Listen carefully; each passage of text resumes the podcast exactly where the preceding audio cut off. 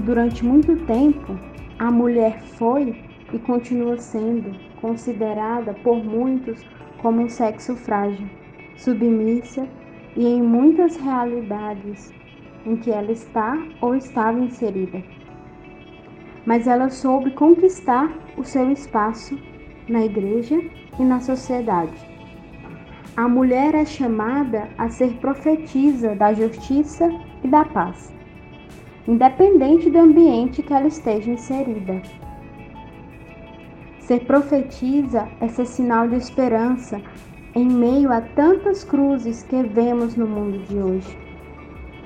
Cada mulher, em sua simplicidade, traz consigo as suas lutas, suas conquistas, carrega consigo o essencial da sua vida para partilhar com os outros. Cada uma carrega o espírito missionário e como diz Cora Coralina, não sei se a vida é curta ou longa demais para nós, mas sei que nada do que vivemos tem sentido se não tocarmos o coração das pessoas.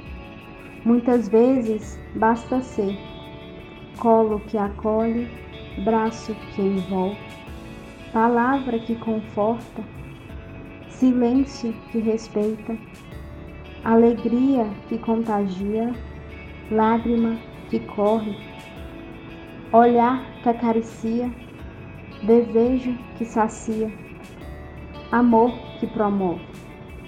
E isso não é coisa de outro mundo. É o que dá sentido à vida.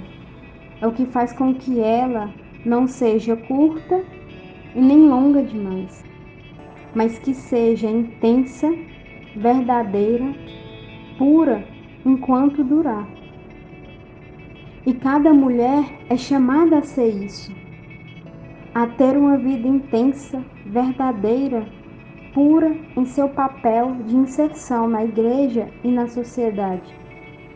Cada uma da sua maneira e dentro das suas possibilidades. Quantas mulheres partilham conosco o fruto da sua bondade? o fruto da sua esperança. E mais uma vez eu repito: ser mulher na igreja é ser sinal de esperança e de paz.